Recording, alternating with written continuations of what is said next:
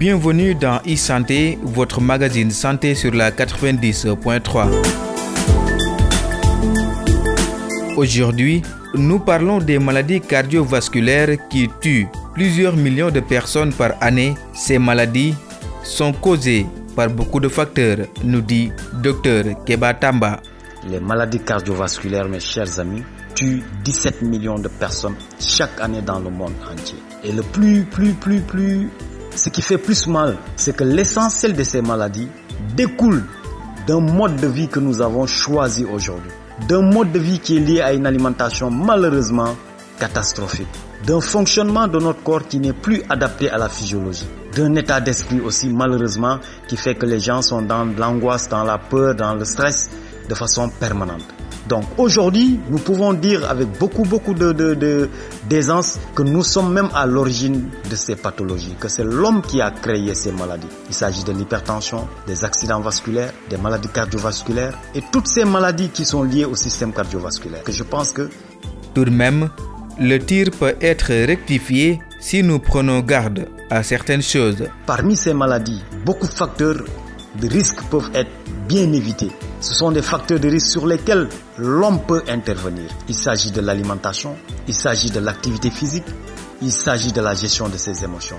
Et tout cela, peut-être par ignorance, les gens ne l'ont pas bien intégré. Mais je pense en parlant aujourd'hui de ce taux de mortalité qui est de 17 millions, cela pourrait peut-être créer le déclic chez certaines personnes.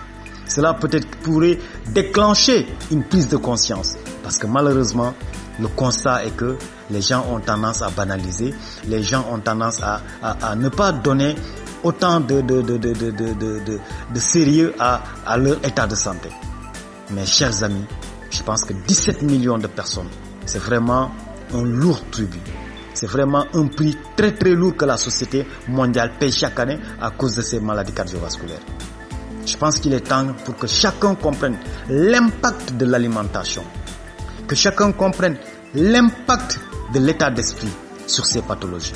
Et si chacun, à son niveau, fait une bonne prise de conscience, travaille à améliorer la qualité de son alimentation, travaille à réduire tous ces aliments qui nous empoisonnent, travaille à boire conséquemment une eau de qualité, utilise son corps de la meilleure des façons en faisant de l'exercice physique de façon permanente, en évitant le surpoids, en évitant l'obésité.